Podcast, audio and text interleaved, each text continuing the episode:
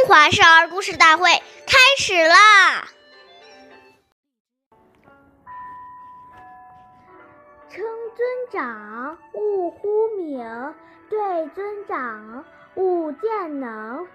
称呼尊长，不能直接称呼他们的名字。长辈见多识广，阅历深，在他们面前要多听他们说话。不要自己夺夸其谈，表现出很有才能的样子。岁月易流逝，故事永流传。大家好，我是中华少儿故事大会今天的讲述人陈雨欣，我是来自小季金喇叭少儿口才钢琴艺校。今天我给大家讲的故事是。贤明的妻子第十九集。齐国宰相晏婴有位车夫叫吕成，他依仗主人的权势，非常骄傲自大。有一次，吕成回到家中，妻子表示要离开他。吕成很吃惊地问：“我为宰相赶车，多体面啊，不愁吃穿。”你为什么要离开我呢？妻子说：“你还知道自己是个车夫啊？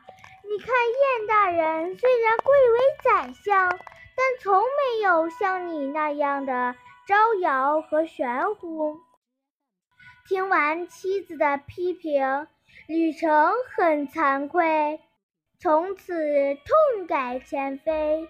后来在晏子的推荐下，吕成当上了大夫。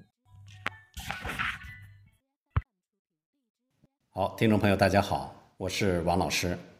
我们把这个故事给大家进行一个解读。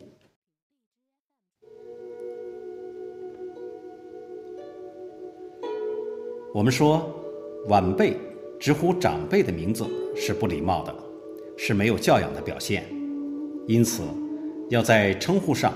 从小就树立孩子长幼尊卑的态度，这样才能培养孩子谦虚的心态。如果孩子目无尊长，爱好表现，长辈就不愿意教他们了。古人很重视韬光养晦，一个人即使你有才华，也不能在大庭广众之中故意卖弄，这是相当危险的，因为。锋芒太露了，就容易遭人嫉妒，这对将来的前途以及立身处世都有负面的影响。我们说，真正有德有才之人，久而久之，自然能获得大家的钦佩、爱戴，何必用表现自己来证明自己的才华呢？好，感谢您的收听，下期节目我们再会。我是王老师。